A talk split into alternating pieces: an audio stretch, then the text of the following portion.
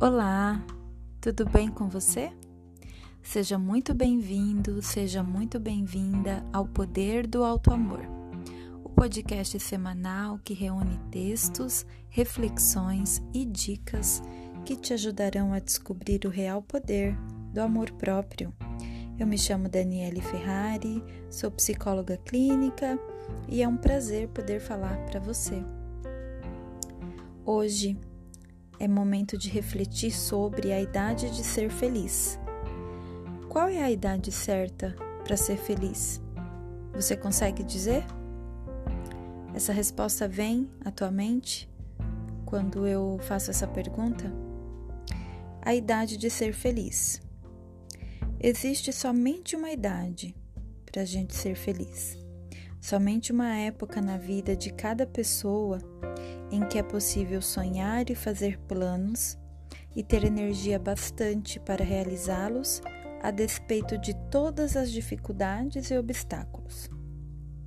Uma só idade para a gente se encantar com a vida e viver apaixonadamente e desfrutar tudo com toda a intensidade, sem medo nem culpa de sentir prazer fase dourada em que a gente pode criar e recriar a vida, a nossa própria imagem e semelhança, e sorrir e cantar, e brincar e dançar, e vestir-se com todas as cores, e entregar-se a todos os amores, experimentando a vida em todos os seus sabores, sem preconceito ou pudor.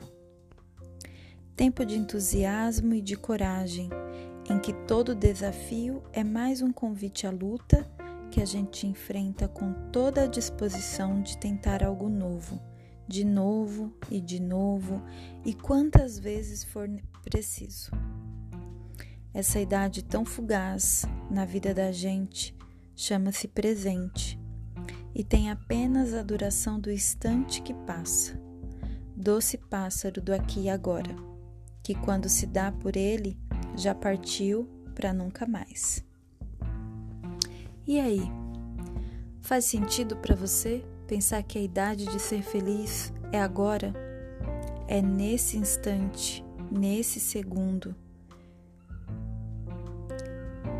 Às vezes a gente terceiriza a nossa felicidade, responsabiliza outras pessoas, a vida, os nossos pais, a nossa cultura, a maneira que fomos criados.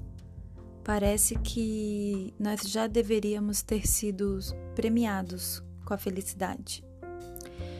Esse texto ele traz a reflexão e principalmente a intenção de te conscientizar de que a tua felicidade é uma responsabilidade sua que o momento de construir essa felicidade é bem agora, bem aqui. Depende de você. É possível chegar lá, desde que você se desprenda das suas certezas de que alguém viria te fazer feliz, de que alguém deveria ter te proporcionado felicidade. É curioso, intrigante e libertador assumir a própria responsabilidade de se fazer feliz. Eu espero que faça sentido para você essa reflexão. Eu vou ficando por aqui. Deixo para você um beijo cheio de autoestima e até a próxima.